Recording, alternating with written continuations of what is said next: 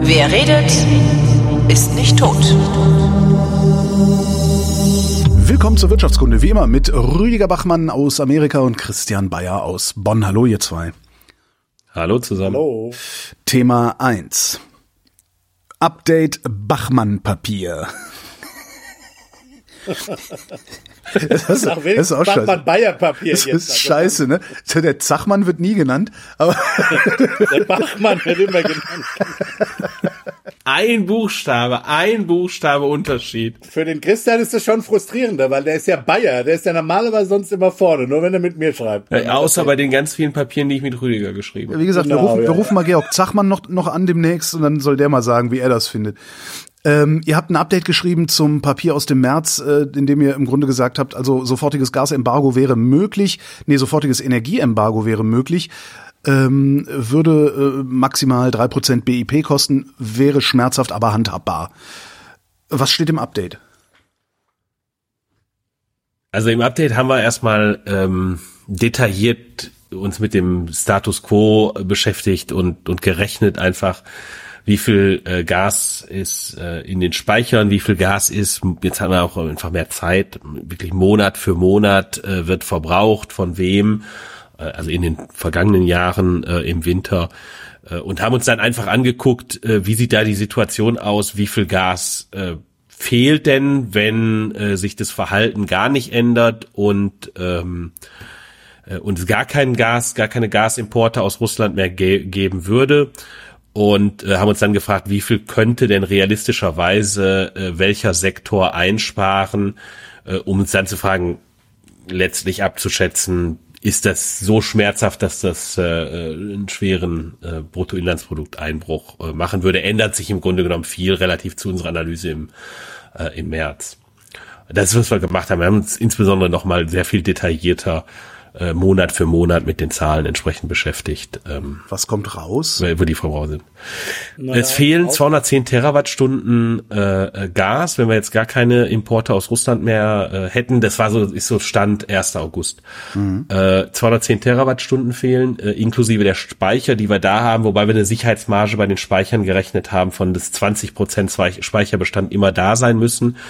Da gibt's so unterschiedliche Abschätzungen, äh, wie niedrig dieser Speicherstand wirklich gehen kann. Physikalisch ähm, ist der notwendig, um Druck aufzuhal- aufrechtzuerhalten. 20 Prozent ist relativ viel gerechnet. Wahrscheinlich könnte man da noch ein bisschen niedriger gehen. Aber letztlich ist der zentrale Punkt, so groß sind die Speicher nicht, dass die jetzt äh, den, den Riesenunterschied machen. Die Erkenntnis ist, äh, wir hätten gar nicht genügend Speicherplatz, um uns den ganzen Winter über komfortabel mit Gas zu versorgen. Darüber sollten wir auch noch mal reden. Das ist nämlich was auch, äh, was sozusagen, wir haben nämlich mehr gemacht, äh, als Christian jetzt hier so bescheiden wie er ist, anklingen lässt. Das, da sollten wir noch mal gesondert drüber reden. Aber vielleicht sollte man wirklich noch mal sagen, was das Szenario ist.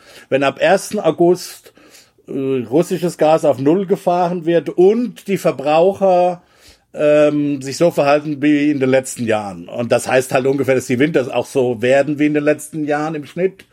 Dann fehlen diese 210 äh, Terawattstunden. Das ist das erste Ergebnis. Und das zweite Ergebnis, dann haben wir ausgerechnet, wie viel müssen wir denn einsparen noch, ähm, um, äh, um sozusagen dann am Ende, dass wir nie unter 20 Prozent Lagerbestände kommen und im Ende Mai, glaube ich, das war die Bedingung sozusagen Mai 2023 bei gerade 20 Prozent landen. Das ist sozusagen die. Okay, das heißt, ist, dass, das wir, ist das Szenario. Dass, dass wir uns einen Druckabfall leisten können, weil das Wetter so ist, dass wir äh, nicht mehr so viel Gas verbrauchen.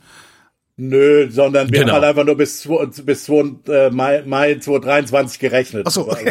Gut, aber das ist, das ist jetzt nicht zu. Nein, das, nein, das ist natürlich nicht willkürlich, sondern in der Tat hat Holger recht.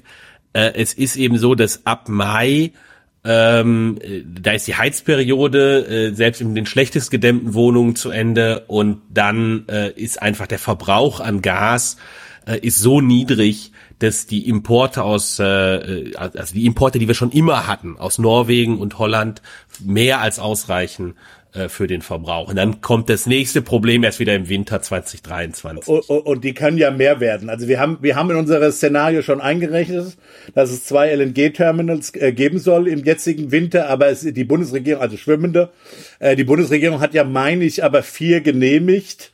Und dann gibt's noch ein privates, ein fünftes. Also das, die, und die sollen ja alle dann im, sozusagen im Laufe des nächsten Jahres online kommen, sodass sich auch von der Angebotsseite Dinge dann nochmal äh, äh, deutlich entspannen dürften ab, ab dann im Frühjahr nächsten Jahres. Also mhm. wir haben jetzt erstmal gedacht, wie, jetzt wollen wir erstmal über diesen Winter kommen. Also ich meine, immer eins nach dem anderen wie beim Klöß essen. Mhm. Also äh, insofern, ähm, naja, genau, so haben wir eben gerechnet. Das war also der erste Teil, ja.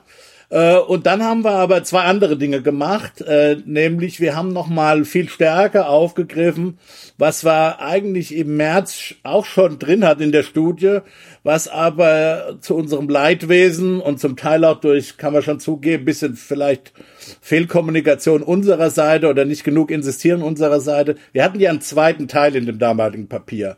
Und in der Öffentlichkeit ging es immer nur um diese drei Prozent. Mhm. Aber wir hatten eben einen zweiten Teil, der gesagt hat, ähm, und da war Christian besonders, kann man ruhig mal sagen, instrumentell oder wichtig äh, für diesen zweiten Teil auch im Messaging, aber wie gesagt, es kam leider nicht so rüber, nämlich, wo wir gesagt haben, vergessen wir mal äh, Gasembargo, äh, was müssen wir eigentlich tun, um äh, sozusagen Anreize zu schaffen, dass Gas möglichst schnell eingespart wird, so dass wir letztlich indifferent sind zwischen einem Gasembargo ja machen oder nicht. Dann da willst du eigentlich hinkommen, ja. Du willst ja, du willst am Ende hinkommen, dass Putin dir mit, mit nichts mehr drohen kann. Und ja. das da, das hat, da hatten wir zumindest einen kurzen äh, äh Teil, nämlich auch im im im, im Märzpapier schon drin und das haben wir jetzt viel ausführlicher gemacht. Da kann Christian noch mehr dazu erzählen. Äh, wie gesagt, der hat sich da äh, im Team am meisten mit beschäftigt. Und dann gab es noch einen dritten Teil, der sozusagen retrospektiv ähm, und da, da rede vielleicht ich noch ein bisschen drüber, der retrospektiv so ein bisschen analysiert hat, naja, was wäre jetzt gewesen, wir hätten, sagen wir mal, zum 1. April, wir haben das zwar im März gefordert, aber realistischerweise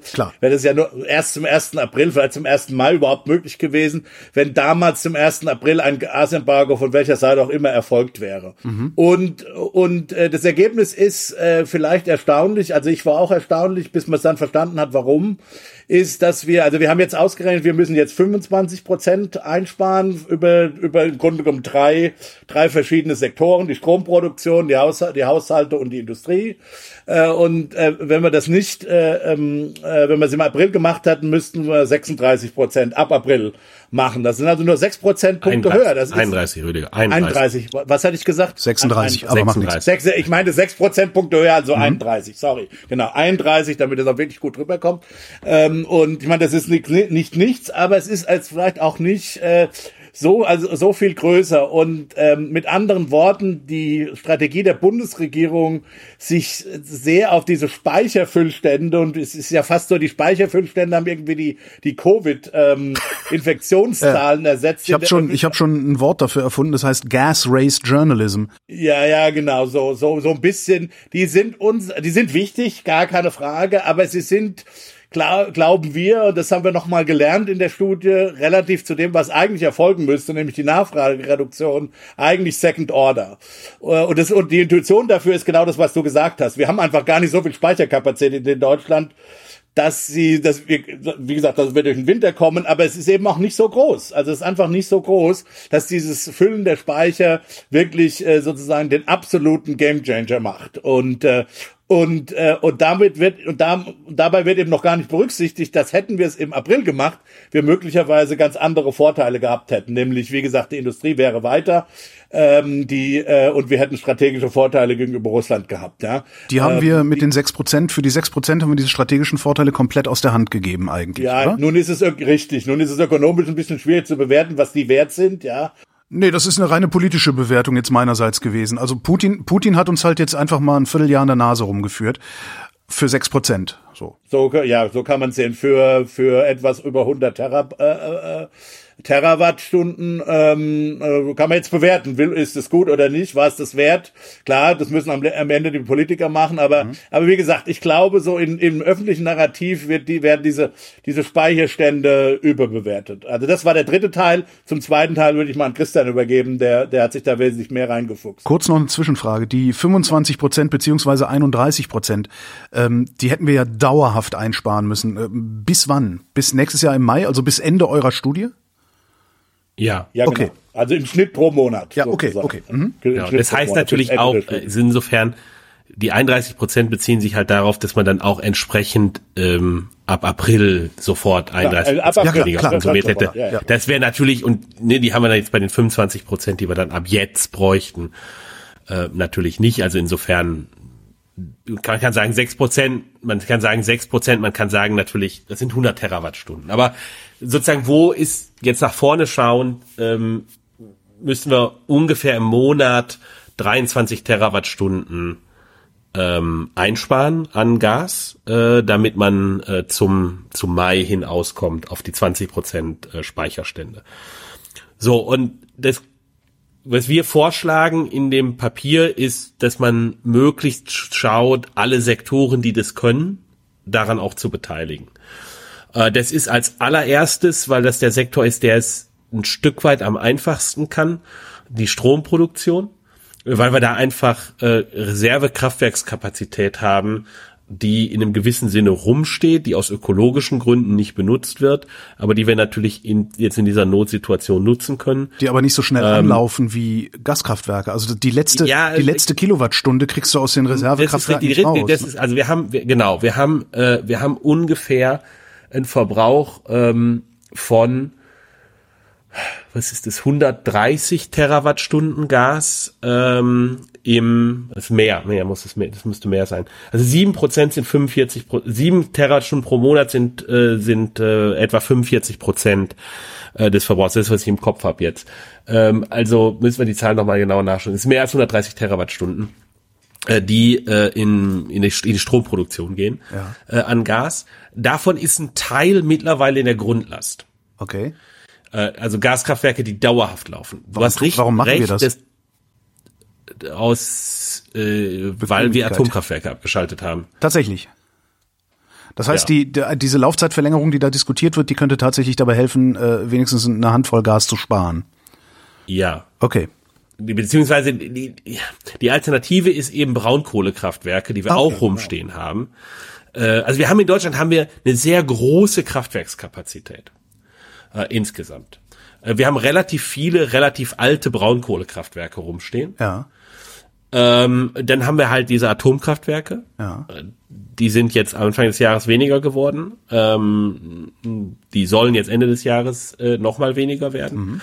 Äh, aber grundsätzlich haben wir diese, diese, diese Kapazitäten da. Und, ähm, und wenn man die jetzt massiv nutzen würde, dann kann man natürlich in der, äh, äh in der Grundlast des Gas rausdrängen. Ja. Also wir haben Gaskraftwerke, die fast dauerhaft laufen. Ver, äh, dann haben wir noch Gaskraftwerke, Entschuldigung, die, aber wa warum, der Spitze warum, laufen. Ich meine, wir fördern doch Braunkohle wie blöde. Warum verfeuern wir die nicht? Äh, ne, weil die, weil Braunkohle, also je länger die Kohlenwasserstoffkette ist, ja. die du verbrennst, desto mehr äh, kommt der Energie, äh, also die Wärmeenergie, die du freisetzt, äh, durch äh, das, die Verbrennung zu CO2. Ja. Und äh, umso weniger zu Wasserstoff. Das heißt, Methan hat halt vier äh, Wasserstoffatome und ein Kohlenstoffatom. Und wenn du jetzt eine ganz lange, äh, langkettiges äh, Kohlenwasserstoffmolekül hast, dementsprechend weniger. Also das heißt, letztendlich, letztendlich betreiben wir Klimaschutz. Richtig, deshalb, okay. genau. Okay. Deshalb haben wir äh, mehr ähm, Gaskraftwerke. Das ist ja die ganze Idee, warum man äh, mhm. äh, bei den Wohnungsheizungen bis letztes Jahr gesagt hat, ersetzt doch mal die Ölheizung durch, ähm, durch eine Gasheizung. Und jetzt sind alle froh, die es nicht gemacht haben, ne? Ja. Weil für die wird's nur teuer, ja, aber nicht, nicht, also ein Lieferengpass wird's nicht geben am Öl, ne? Ja, ja. Ja, wobei ja, die, die, die Rohölpreise sind ja sogar schon wieder auf dem Niveau in US-Dollar. Ja. ja. in US-Dollar. Ja, US ja, ja, schon klar, aber das ist nicht so. In Euro ist es anders. Wir schweifen, wir waren, wir waren bei Gasverstromung. Entschuldigung, ich habe ich hab uns wieder rausgetragen. Also, äh, also genau. Also jedenfalls bei der bei der Gasverstromung ähm, Da haben wir uns angeguckt, wie viel Kraftwerke sind in der Kraft-Wärme-Kopplung. Hm. Die sind schwieriger rauszunehmen, weil die halt äh, auch äh, äh, Heizwärme produzieren. Ein Stück weit ist haben wir aber dann auch auch nicht da was machbar, weil Die, ha- die haben wir dann auch nicht rausgenommen, wenn ich es richtig verstehe. Ne? Also wir haben, Hm? die haben wir dann wir auch, haben- die haben wir dann auch nicht rausgenommen. Ähm, äh, ein Stück weit ist aber auch da was sogar machbar, weil auch bestimmte Kraftwerke können halt auch noch äh, relativ einfach umgerüstet werden. Und da sind ja auch die zum Teil die Stadtwerke und so dabei, äh, die dann auf Ölverfeuerung äh, oder zum Teil halt Projekte, wo sie von äh, Kohle auf Gas gehen wollten, dann haben sie das irgendwie äh, aufgeschoben. Also da ist ein bisschen was möglich. Auch äh, das haben wir also gerechnet, äh, ungefähr sechs Terawattstunden pro Monat kann man im ähm, in dem äh, Stromsektor sparen. Das ist über 40 Prozent äh, des Gasverbrauchs im Stromsektor, aber das ist realistischerweise durchaus machbar, wenn man massiv da reingeht und sagt, ich versuche jetzt möglichst stark die äh, Gasverfeuerung äh, für die Stromproduktion einzuschränken, auch wenn das heißt mehr äh, CO2-Emissionen. Da sollte man aber dazu sagen, dass das, was die CO2-Emissionen angeht, nicht so ein Problem ist. Weil das ist ja über den Zertifikatehandel, wenn die gesamten Langfristig die Zeit- gedeckelt, genau. Das, äh, genau, langfristig das- gedeckelt und wenn die nicht geändert wird, äh, dann äh, dann muss was das heißt ist, dass später dass wir halt später schneller und massiver in den EEG äh, ein, äh, äh, rein müssen, aber das wollen wir politisch eh. Ich meine, insofern das ist dann ähm, insofern das ist vielleicht jetzt nicht das äh, das allerschlimmste. Genau, das ist das analog wie zu sagen, wir setzen die Schuldenbremse aus, halt nur für CO2. So zu, sozusagen. genau. Gefällt mir. Merke ich mir, klaue ich dir. So, Und, also das waren jetzt sechs, sechs Terawattstunden. Das wir haben jetzt sechs, bleiben dann 19. sind wir, dann sind wir von glaub ich. 23 auf 17 runter. Was? Ach so, 23. Ähm, ich hatte noch 25. 23. 23, okay. Nee, nee, 25 Prozent, 25%. 23 Ah, Terawattstunden. okay, ja, ja, okay, stimmt. 25 Prozent, 23 23. Terawattstunden. Sind wir so bei 17 Terawattstunden. Ähm, dann äh, haben wir uns überlegt, okay, wie viel kann man denn hoffen, kann der Haushaltssektor äh, äh, Sektor bringen? Äh, da haben wir gesagt, okay, die Schmerzgrenze wird vermutlich bei zweieinhalb Grad äh, Wohnungstemperatur äquivalenten Einsparungen liegen. Also beim, beim warmen Wasser kann man ein bisschen mehr einsparen, aber da geht nicht so viel Gas drauf. Vielleicht kann der eine oder andere noch äh, irgendwelche Investitionen durchführen, um äh, den, den Heizenergieverbrauch zu senken, ohne die Wohn Wohnungstemperatur zu senken. Also von daher haben wir gesagt, zweieinhalb Grad ist so absolute Schmerzgrenze, aber vielleicht machbar. Wo landen wir dann bei zwei, wenn wir zwei Dann, das Grad sind runtergehen? 15, das sind etwa 15, das sind etwa so 15, 16 Prozent dann des. Nee, ich meine, äh, bei ähm, was für einer Raumtemperatur landen wir dann im, im Schnitt? Ja, das kommt halt drauf an, wo die Raumtemperatur ist äh, ursprünglich, aber ich Ach so, glaube, die ja. durchschnittliche, die durchschnittliche Raumtemperatur in Deutschland ist über die letzten äh, Jahrzehnte gestiegen. Ja, Also klar, die Leute werden immer ist älter. Halt genau. Ja, das ist halt aber auch das, was was was in der äh, in der umweltökonomischen Literatur als Rebound-Effekt äh, diskutiert wird und der ist belegt, dass wenn du anfängst äh, energieeffizientere ähm, Systeme zu haben, Heizungssysteme, Wohnungsisolierungen, äh, Lampen, Kann ich für gleiche Ähm, Geld ja. die Wohnung wärmer machen und ohne Socken rumlaufen? Richtig, Ah, dann halten die Leute die Wohnung halt wärmer. Also insofern die Wohnung durchschnittliche Wohnungstemperatur ist glaube ich gestiegen. Ich glaube, sie liegt jetzt äh, Seid halt Amerikaner, Winter bei über lauft dann- 21 Grad. Ihr lauft halt mit? T-Shirt und Flipflop und Baseballcap rum immer mehr. Ja klar, California, Ja, ich sag's genau. dir. Ja, genau. Die Leute gucken sich halt NFL an und dann denken sie halt, dann machen sie es auch in ihrer Wohnung. Nee, aber das ist ja genau, das ist ja genau der Effekt von den USA. Du hast halt billige Energie und dann und das, was dich interessiert, ist nicht Klar, die Energie natürlich. selber, sondern sozusagen billige Wärme in der Wohnung. Und dann sagst du halt, okay, dann mache ich halt warm und sitze im T-Shirt. Und im Sommer mache ich halt bitterkalt in der Wohnung und sitz im Anorak. Aber ich schweife auch wieder ab. Macht nix. Also minus 2,5 Grad. Minus 2,5 Grad. Also dann sind wir, das ist schon dann für die durchschnittliche Wohnungstemperatur unter 19 Grad. Das ist dann noch in dem Bereich, wo äh, das wahrscheinlich wohnungsphysikalisch nicht ein Riesenproblem wird. Ja, bleibt, der Schimmel bleibt weg. Ähm, aber- ja. Ja, äh, äh, aber ähm, ja, das ist halt so, der, wo die Untergrenze ist von dem, was, äh, was noch so irgendwie geht. Das liefert 15 Prozent vom äh, von der Heizenergie und es geht nicht nur um Wohnungen, das ist auch wichtig zu sehen, sondern äh, ganz wichtig sind eben auch sind alle Verbraucher im sogenannten geschützten Bereich. Das sind die, die ähm, diese typischen Endkundenverträge haben und das also wie du und ich, ja. Ja. Und das ist äh, auch der Bäcker um die Ecke und der Supermarkt typischerweise. Also nicht die großen, die großen Industrieunternehmen, die haben andere Arten von Verträgen. Die, da wird nämlich laufend gemessen, wie viel Gas die verbrauchen. Das wird zu dem täglichen oder stündlichen Gaspreis wird es bepreist. Du hast Aber einen wie sieht's einheitlichen denn im. Service-Sektor aus? Das ist doch da, das kommt ja auch noch dazu. Du, Die haben alle, die haben alle diese Endkundenverträge. Die haben alle diese Endkundenverträge. Wa- Warum? Weil dieses, dieses kontinuierliche Messen ist halt schweineteuer. genau, dieser Bro- und, Behörden zum Beispiel, das ist ja auch ein riesen. Behörden auch, Ja. genau. Wir haben ja einen riesen, einen riesen äh, Immobilienbestand allein von Behörden in Deutschland. Darf man nicht vergessen. dass Der Staat ist vermutlich der größte Immobilienbesitzer in Deutschland. Ja, Na, das weiß ich nicht genau, aber auch nicht. sage ich einfach mal. Also er ist ein großer Immobilienbesitzer. Ja. auf jeden Fall. Und ist dann letztendlich ein Verbraucher wie du und ich. Genau, genau. Also, wenn Die gehören da alle mit rein. Was ist also die gehören da, die, gehören da alle mit rein, genau. Und da kannst du vielleicht sogar mehr machen. Also im Zweifel kannst du da sogar sagen, okay, äh, wir wir, äh, wir sagen, ähm, du äh, ja, es muss 2,5 Proz- äh, Grad runter an den Tagen, wo du wo du da bist, und dann kannst du vielleicht sogar einen Tag Homeoffice machen für Behörden zum Beispiel. Ja, oder wir setzen die Leute im Großraumbüro einfach enger hin, dann wird's automatisch wärmer. Weiß ich nicht, aber du kannst, du kannst, Genau, du kannst dann halt auch einen Tag Homeoffice. Dann ist Genau. halt Freitag Homeoffice oder so. Also du kannst auch mit Ordnungsrecht, gerade bei den staatlichen da kann man Sachen noch, kann man machen. sicherlich noch zusätzlich Dinge machen. Aber ich glaube, ich glaube, und das haben wir, darauf haben wir dann ja auch, äh, äh, sind wir dann auch eingegangen. Es geht halt auch um, um Preise. Und wenn es halt für den Supermarkt plötzlich irre teuer wird, äh, den Supermarkt irgendwie äh, auf mummelige 21 Grad zu heizen, äh, dann fängt er halt an, darüber nachzudenken, kann ich nicht eigentlich die, die Temperatur im Supermarkt auf vielleicht sogar 17 Grad runterkühlen. Ähm, dann ist zwar, ist zwar relativ unbequem, ist aber übrigens die, so die typische, jedenfalls Kleinsupermarkt Wintertemperatur in Südeuropa. Vor allem, weil die Leute mit Jacken da ja reingehen. Also, das ist ja der Punkt. Richtig, ja, und die, und die Tiefkühl und die Tiefkühltruhen und so weiter, die müssen ja dann auch nicht, äh, die müssen dann auch, brauchen dann auch weniger Energie. Das ist natürlich für die Leute, die dort arbeiten, doof, aber da kannst du natürlich auch über sozusagen lokale äh, Heizlösungen äh, nachdenken. Was weiß ich, über der Kasse so ein Infrarotstrahler oder so. Der braucht mit Sicherheit weniger, selbst wenn er mit Strom betrieben wird, weniger äh, äh, Wärme, also Heizungsenergie dann am Ende als äh, den gesamten großen Supermarkt äh, warm zu halten. Also wir, ne, da wird sicherlich auch dieser Bereich, der Gewerbebereich, wird sicherlich in gute Ideen haben, äh, wie er äh, Gas einsparen kann und zusätzlich kann man sicherlich auch ordnungsrechtlich noch ein paar Sachen machen. Äh, aber das, wo wir gesagt haben, 15 Prozent ähm, wäre vielleicht denkbar in diesem großen Bereich und der verbraucht halt im Winter wirklich das meiste an, äh, an Gas. Von daher ist halt 15 Prozent ähm, ist da in dem Bereich dann halt entsprechend viel. Das liefert uns auch noch mal so sechs bis sieben Terawattstunden. Sagen wir mal Äh, sechs, äh, großzügigerweise bleiben elf.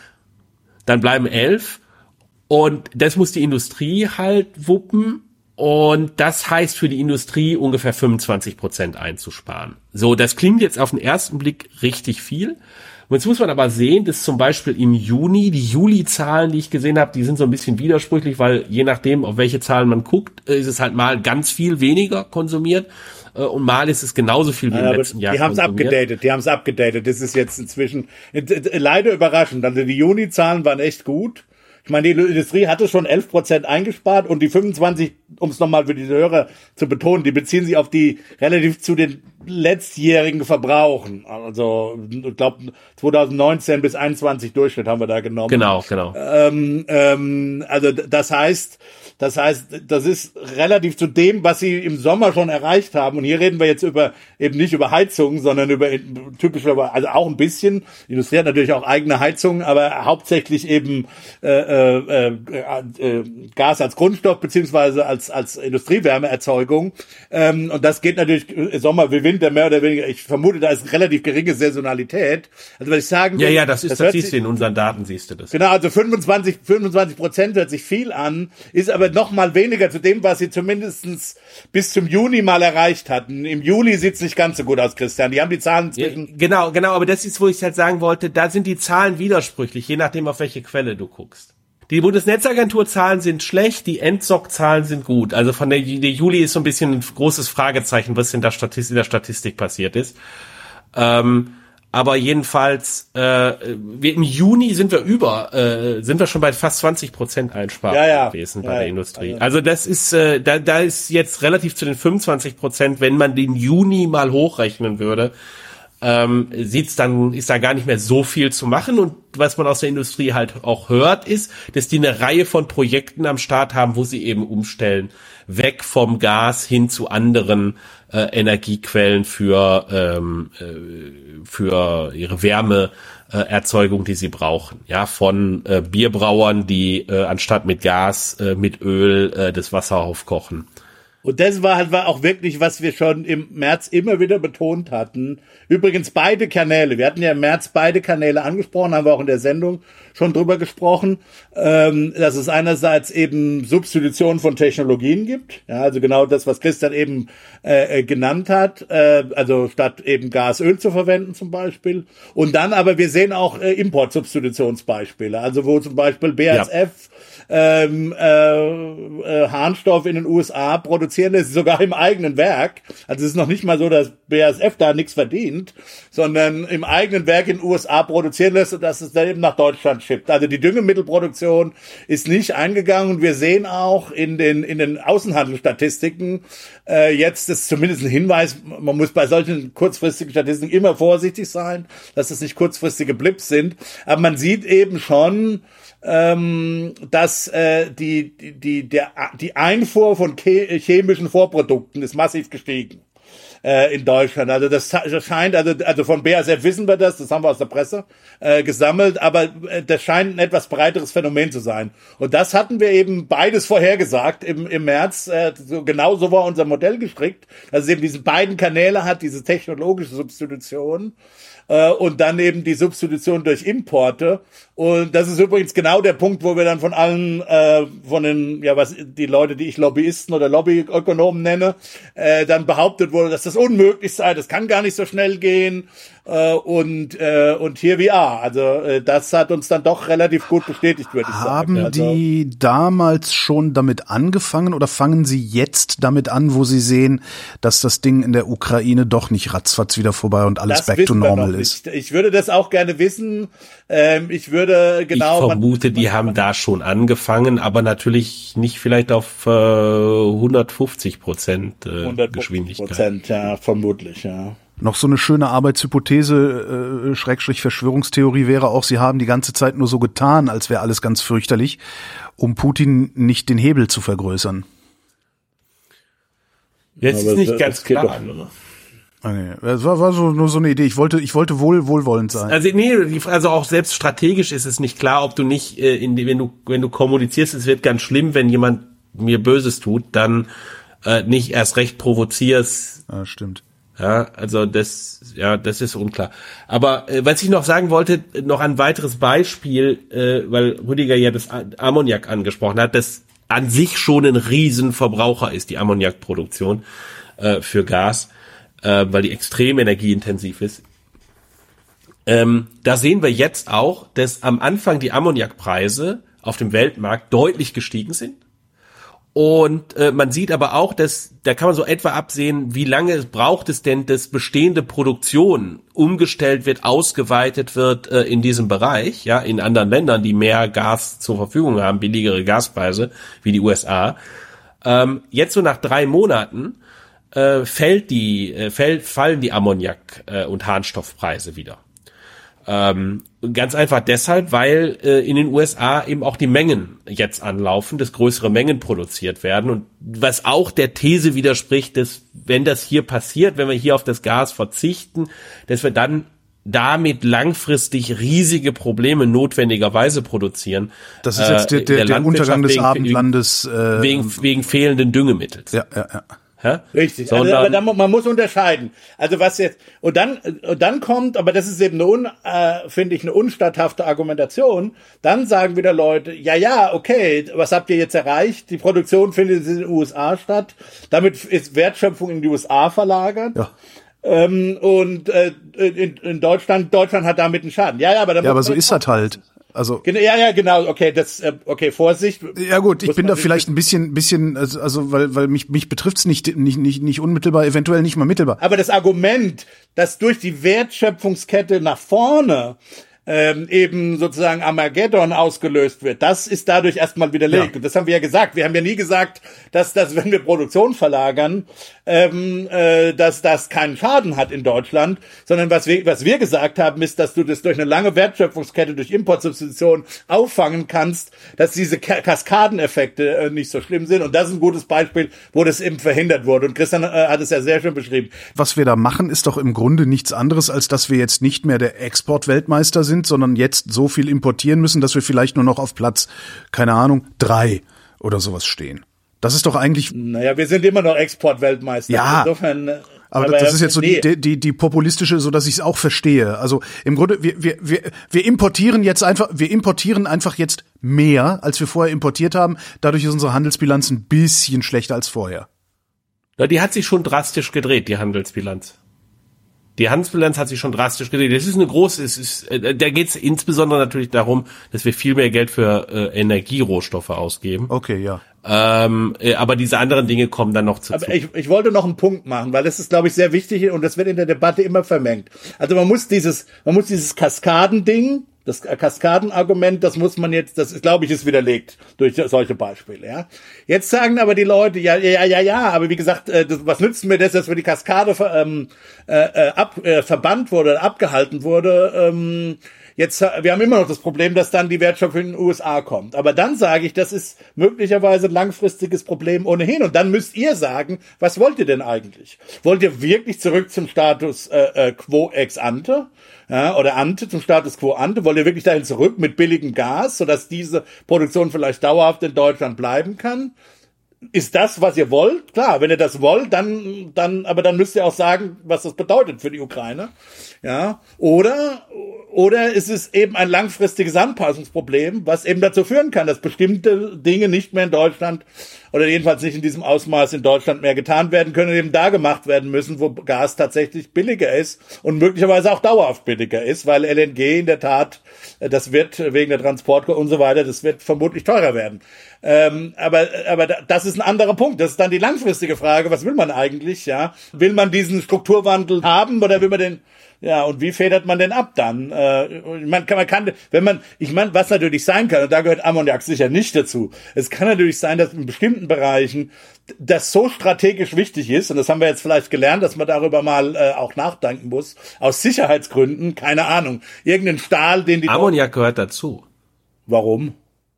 Die, die, die, du musst immer daran denken, dass, äh, also ich weiß es nicht genau, aber äh, äh, die, die zentrale Innovation, um den Ersten Weltkrieg in, seine, in seiner Länge durchzuhalten, war die Ammoniaksynthese, äh, die kurz davor erfunden wurde. Und das gilt immer noch. Naja, das, das, ich vermute, dass immer noch ein Teil der äh, von von Sprengstoffen ähm, Okay, Ammoniak basiert sind. Mag, mag, mag ja sein. Der Punkt ist, du kannst natürlich äh, bestimmte Sachen dann identifizieren, wo du sagst, die sind strategisch so wichtig, die will man nicht auch nicht in befreundete ausländische Hände geben. In dem Fall ist die USA ja noch befreundet, ja, ähm, oder auch Kanada, wo, wo es auch viele Importsubstitutionen wohl gegeben hat.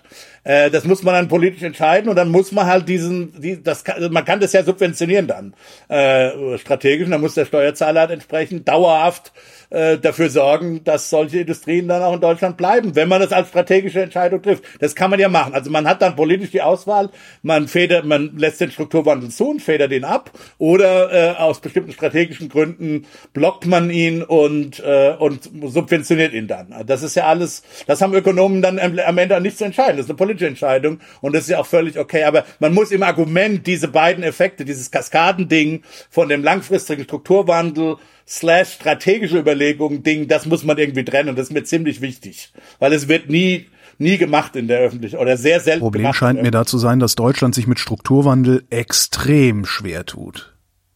Täu oder täuscht es? Naja, wir sind halt, wir sind halt Strukturwandel zweimal ist ja auch gebrannte teuer. Kinder. Ja, Strukturwandel ist teuer. Also äh, Ostdeutschland, unser Handelspapier sagt, dass wir immer noch, dass der immer noch nicht abgeschlossen Ja, ist. Steinkohle, ne? Wie lange hat das Und gedauert? sicherlich die Und ja, und dann, ja. und, und genau, und, und Ruhrgebiet, also wir haben in Deutschland dann natürlich auch schlechte Erfahrungen, was heißt schlechte Erfahrungen, also wir sind irgendwie gebrannte Kinder natürlich, verständlich. Es ist nicht ganz klar, ob das halt so eine, also ob, ja, da bin ich, weiß ich, bin ich mir nicht sicher, ob, äh, ob wir da besonders okay. schlechte Erfahrungen haben, ob, oder ob nicht andere Länder ebenso schlechte Erfahrungen mit Strukturwandel oder sogar schlechter gemacht haben. Ja, also es ist jetzt nicht so das äh, Nordengland so. Ja, ja, klar, natürlich, du hast recht. Äh, aber ich, ich sag, das ist, ich meine, wie viel, wie viel Filme gibt's, die über, über irgendwie in so abgehalfterten Ruhrgebieten? Ja, ich habe da vor allen Dingen habe ich die, äh, die, äh, die, die noch verbleibende Braunkohleindustrie so vor meinem geistigen Auge, ähm, um die ein riesiger Zinnober gemacht wird und letztendlich reden wir da über keine 20.000 Arbeitnehmer, ah, ähm, während wir äh, bei der Windkraft- und Solarindustrie über 100.000 Arbeitsplätze vernichtet haben, über die keiner geredet hat. Also wir, ich glaube, wir hängen, ist so zumindest mein, mein Eindruck, äh, ich komme ja aus Nordrhein-Westfalen, wir hängen doch sehr an diesen alten äh, industrielle Revolutionsindustrien irgendwie, von denen sich abzuwenden ja, scheint uns schwer ja. zu fallen, ja. Mal diese ganze Rede vom industriellen Kern, der vernichtet würde im März, zeigt ja, dass wir sehr in diesem Malocher 70er Jahre männlichen äh, ähm, Paradigma nach wie vor in unserer, sagen wir, in unserer Psyche, kulturellen, kulturellen kollektiven Gedächtnis, das jetzt aber weit weg von Ökonomie, äh, irgendwie verhaftet sind.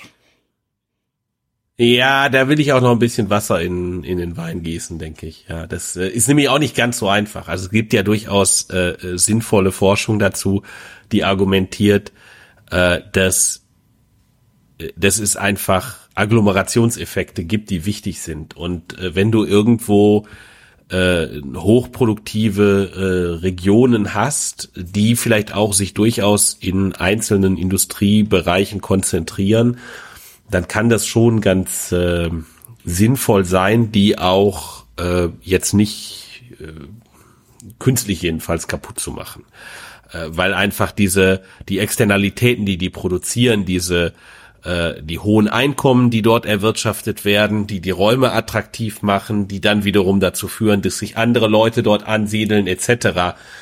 Ähm, das willst du nicht unbedingt. In Klartext, äh, wenn wir die Braunkohle einfach abschalten würden, was wir eigentlich tun sollten, jetzt mal ungeachtet des Krieges gegen die Ukraine, sondern aus Klimagründen, äh, würden wir die Lausitz als Standort so sehr schädigen, dass wir sie lieber erstmal langsam äh, weiter betreiben und ausschleichen lassen? Oder wie? Nee, das, das, das, ich glaube, das kommt sehr darauf an. Ich habe jetzt, ich habe eher denk, eher so an die Chemie. Vermutlich eher nicht.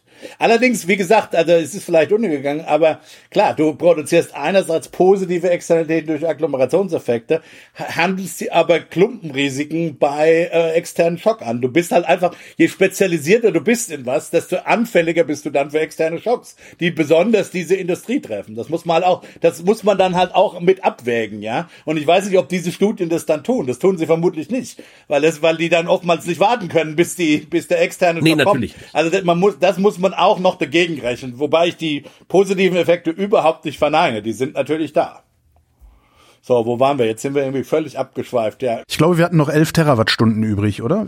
Ja, das war ist halt, das ist, was die Industrie liefern muss und da sind wir auf einem, auf einem guten Weg. Aber, sozusagen, das ist die, das ist, glaube ich, ein wichtiger Punkt ist, wir brauchen eben die Beiträge aus allen diesen drei Sektoren. Also wir können weder die 23 Terawattstunden ähm, hinbekommen, nur aus dem Stromsektor, ähm, noch können wir sie nur aus der Industrie bekommen äh, und auch nicht nur von den Haushalten, sondern es müssen wirklich äh, alle drei Sektoren Sektoren daran. Moment, du kannst sie schon nur aus der Industrie bekommen. Nur das würde vermutlich, ja, dann, das wäre vermutlich dann in der Tat wirklich ein Szenario, wo du mindestens eine schwere Rezession dann bekommst. Ja.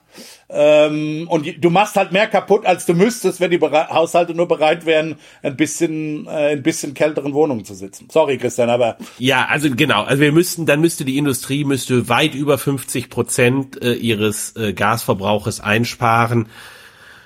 Ähm, das wird dann wahrscheinlich extrem schwierig und, und führt dann lokal zu, zu größeren Verwerfungen und Problemen äh, mit Sicherheit. Ja, weiß ich nicht. Das ist halt die Frage. Was wollen die Leute den Arbeitsplatz? Das weiß ich nicht. Das weiß ich nicht. Aber es wäre halt schon das wäre halt schon massiv, ja. Also wenn, wenn 25 Prozent äh, etwa 11 Terawattstunden sind, dann weißt du, wie viel 23 Terawattstunden sind, ja, über 50 Prozent. Ähm, also so ein paar Rundungsmargen und das wäre deutlich über 50 Prozent und dann, das wird halt dann zum Teil sehr schwierig, weil die sozusagen die großen Brocken wie äh, Ammoniakproduktion, darauf verzichte ich, die hast du relativ schnell äh, erledigt. Und dann kriegst du mit einem großen, okay, wir importieren Ammoniak, ähm, kriegst du halt dann, dann richtig viel äh, Marge geschafft an, äh, an Gaseinsparung. Wenn du aber dann anfangen musst, wirklich in jedem Bereich äh, plötzlich ähm, drastisch einzusparen, dann, dann wird's halt auch weniger elastisch, ja, dann kommst du am Ende nur noch, äh, also nicht mehr um deutliche äh, Senkungen ähm, der Produktion herum. Also BASF hat ja gesagt, dass 50 Prozent so so eine kritische Threshold ist. Nun, wie gesagt, ich bin der Letzte, der sagt, dass man denen alles so glauben muss. Wie gesagt, die haben aber das ist schon relativ spezifisch, diese 50 Prozent, äh, genau. die auch nicht unbedingt von oben kommen, sondern eher von deren Ingenieuren. Insofern kann man das vielleicht ein bisschen eher glauben. Ähm, äh, also da sollte man vermutlich nicht drüber gehen äh, über diese. Das wird dann, das wird dann gerade so. Es ist ja auch, man muss ja auch fairerweise zusagen, dass natürlich ein Szenario von null, von null aus Russland kommen, nochmal erinnernd, ab 1. August. Jetzt haben wir schon wieder acht Tage mehr, ist schon wieder ein bisschen mehr drin.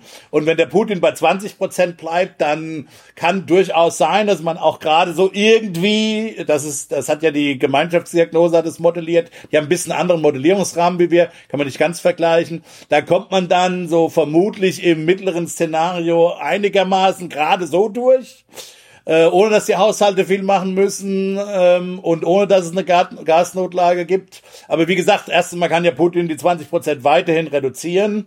Klammer auf, ist vielleicht nicht so wahrscheinlich, weil 20 Prozent, ein bisschen Einnahmen will er noch haben. Aber auf der anderen Seite, wie gesagt, irgendwann kann er sagen, Leute, jetzt ist Schluss, ja. Also du, du bleibst halt auch strategisch immer vulnerabel dann für, gegenüber diesem, gegenüber dieser Drohung, auch was, was die Militärhilfe angeht und so weiter. Also insgesamt eine ungünstige Situation. Aber, aber ja, das sind so die Szenarien. Klar, je, je mehr. Also jetzt wird es auch zahlenmäßig vielleicht mal einordnen. Diese 20 Prozent sind ungefähr 8 Terawattstunden im Monat. Ja, also da bleibt immer noch eine 15 Terawattstunden Lücke die du dann natürlich wieder bequemer verteilen genau, kannst. Genau, dann kommst du mit Strom und Industrie halt hin und die Haushalte, und ich glaube, darauf spekuliert letztlich Politik, ähm, ist so mein Eindruck, weil bisher passiert eben nicht so viel bei den Haushalten. Ähm, äh, darauf hofft die Politik irgendwie, dass sie genau durch dieses Szenario durchkommt, dass es die Industrie und die vielleicht mit Strom und so weiter gerade so gerade so hinhaut. Aber dann geht irgendwann vielleicht mit dem einen LNG-Terminal was schief oder so, ja. Dann haben wir wieder und so weiter und so fort. Also das ist alles sehr auf Kante genäht. Genau, deshalb haben wir halt gesagt, man sollte eben schauen, wirklich jetzt zu sehen, alle Sektoren zu beteiligen und der Haushalts- plus Gewerbesektor ist besonders problematisch, weil äh, die anderen beiden Sektoren, die Stromproduktion und die Industrie, die sehen halt den Großhandelspreis direkt. Ähm, und der ändert sich von Tag zu Tag und wenns Gas knapper wird, äh, dann zeigt der Preis das, das sehr sofort an. Und bei den bei den Haushalten und bei Gewerbetreibenden, die sehen das nicht und die haben halt äh, typischerweise äh, Verträge zu, zu einem fixen Preis von für ein oder zwei Jahre. Ähm, also die meisten für ein Jahr, aber auch substanziell viele für zwei Jahre fix. Äh, Energiesicherungsgesetz oder wie es heißt, ist doch gerade geändert worden, sodass die äh, Gasversorger Preisschwankungen innerhalb einer Woche durchreichen können. Äh, nein. Nein? Da hatte ich aber so verstanden. Also, das Energiesicherungsgesetz, ich, ich hatte das auch zunächst falsch gelesen, äh, in einem gewissen Sinne. Das, Ener das Energiesicherungsgesetz, die es gab jetzt zwei Revisionen des Energiesicherungsgesetzes. Die erste Revision hat den Paragraph 24 eingeführt, der die sogenannte Preisanpassungsklausel. Die Preisanpassungsklausel, die war gedacht, äh, also ich hatte gedacht, dass ich sie erstmal gelesen habe, super, die haben genau das Problem gesehen und adressiert, dass eben genau. halt viele dieser Endkunden haben halt alle Preis, haben halt Preise, die sind weit weg äh, von äh, dem Großhandelspreis. Dieses Problem haben sie auch gesehen, aber dieses Problem haben sie vor allem vor dem Hintergrund gesehen, dass das heißt, dass, dass einige Versorgungsunternehmen pleite gehen werden. Ja.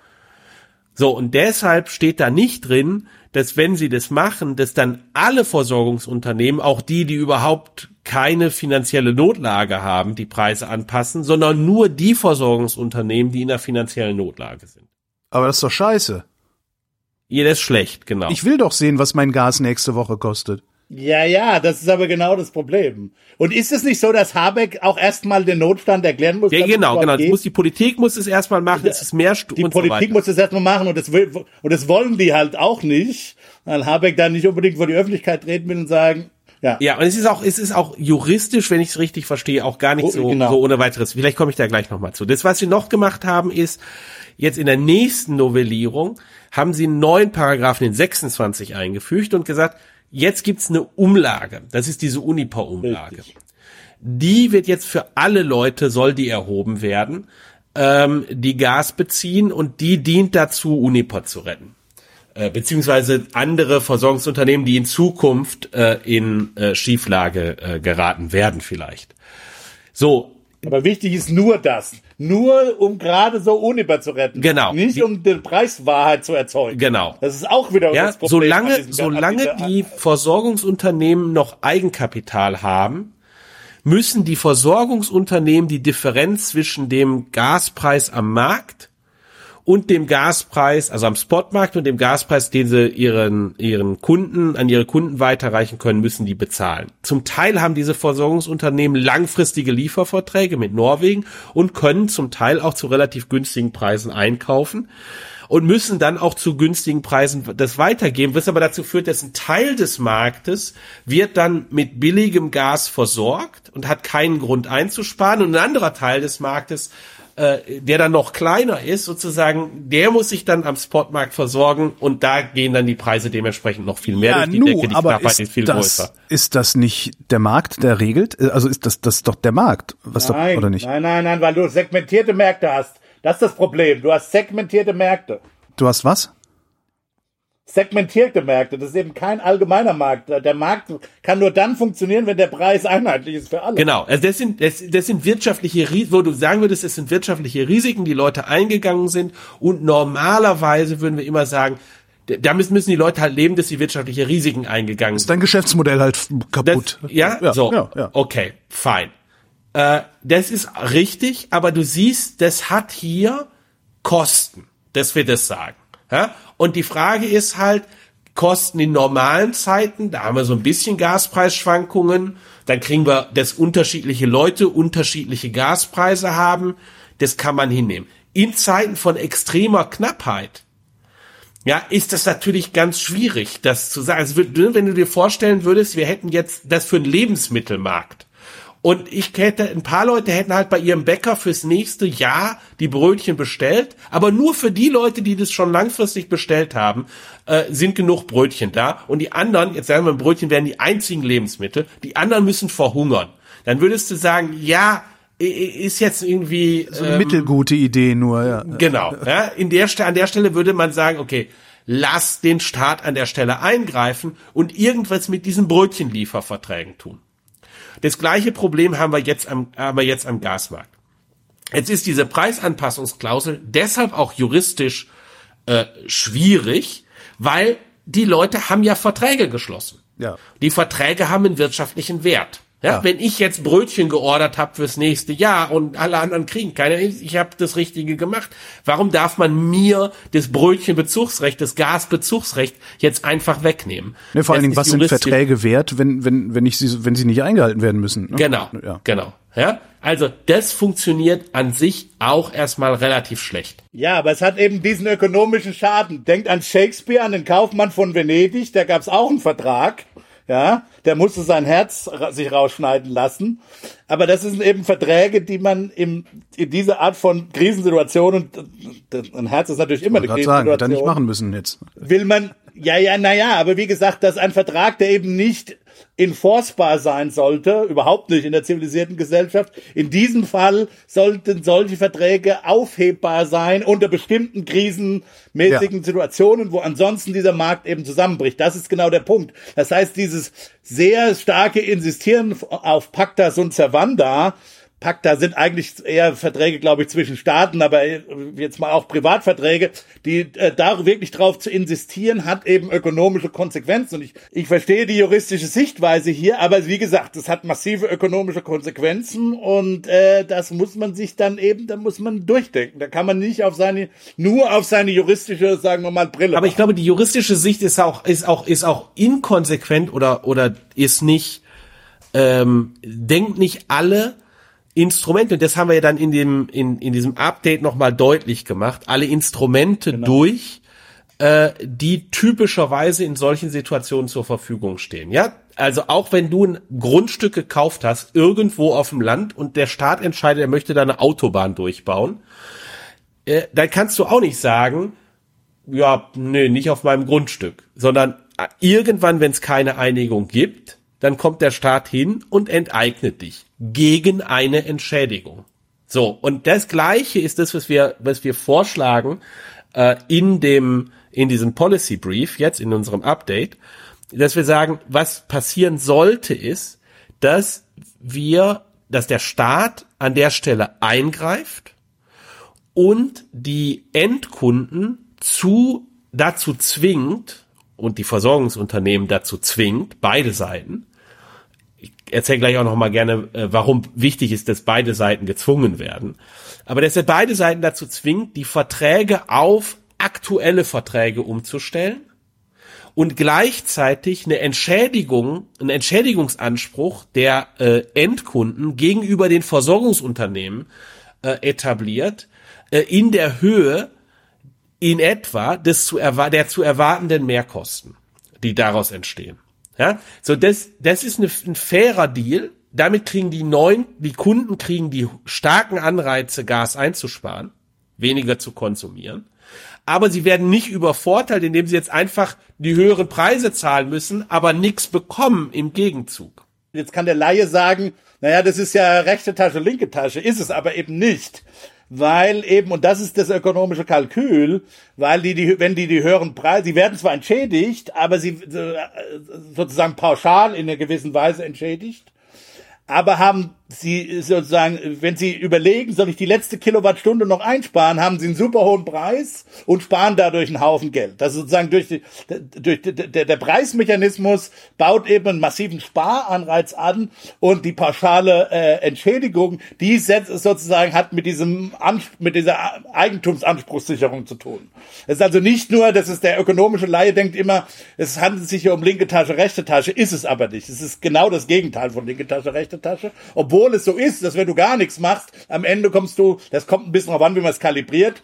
Äh, man kann da auch durchaus Strafzahlungen die, an die Leute, die sie gar nichts einsparen, einbauen, aber man, aber, aber muss nicht. Das kommt auf die Kalibration an. Im Prinzip kannst du so machen, dass, dass die Leute, wenn sie gar nichts tun, haben sie, sind sie voll entschädigt. Und trotzdem haben sie einen Anreiz zu sparen, weil sie eben dann am Ende noch Geld übrig haben. Ja, also machen wir mal so machen wir vielleicht mal ein Beispiel. Machen wir ein Beispiel. Also genau. ne, nehmen wir eine Familie, die äh, in einem Einfamilienhaus wohnt, das jetzt nicht besonders gut ähm, saniert ist, aber auch nicht katastrophal schlecht saniert ist. Ähm, die verbraucht, äh, sagen wir mal, als eh dann schon schlechter saniert oder, oder großes Einfamilienhaus, 20.000 Kilowattstunden äh, Gas im Jahr. So. Ähm, die hat jetzt, nehmen wir mal an, die hat jetzt noch für die komplette Heizperiode, ähm, die vor uns liegt, hat die äh, einen Vertrag im letzten Jahr an irgendwie abgeschlossen, äh, so dass sie für acht Kilo, acht äh, Cent die Kilowattstunde äh, beziehen kann für die gesamte Heizperiode.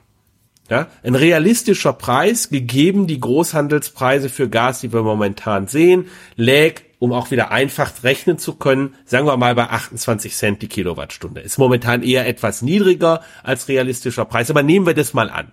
Ja? So.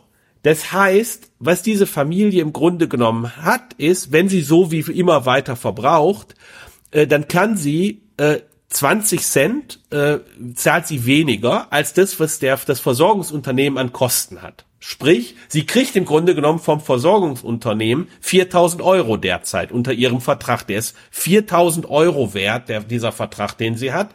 Ja, weil sie äh, das quasi als Subvention von dem Versorgungsunternehmen bekommt für ihren Gasverbrauch. Jetzt könnten die hingehen und das Gas umleiten zu jemandem, der einen höheren Preis zahlen muss und sich die Kohle auszahlen lassen. Ja? Wenn das möglich wäre, genau, das genau, das ist das ist was das ist das ist was Großunternehmen machen. Das ist was Großunternehmen. Ach, machen. ein Großunternehmen, äh, bei einem Großunternehmen ist es kein Problem, weil ein Großunternehmen sagen kann, okay, ich krieg von dir das für 8 Cent die Kilowattstunde, ich verkaufe das an jemanden anderen weiter für 28 Cent die Kilowattstunde. Mhm. Da haben wir überhaupt kein Problem. Das Großunternehmen kalkuliert immer mit 28 Cent. Ich als Heizungsbetreiber kann aber nur kalkulieren, entweder heiz ich oder ich heiz nicht. Wenn ich nicht heize, ist bei mir kalt und ich spare 8 Cent die Kilowattstunde.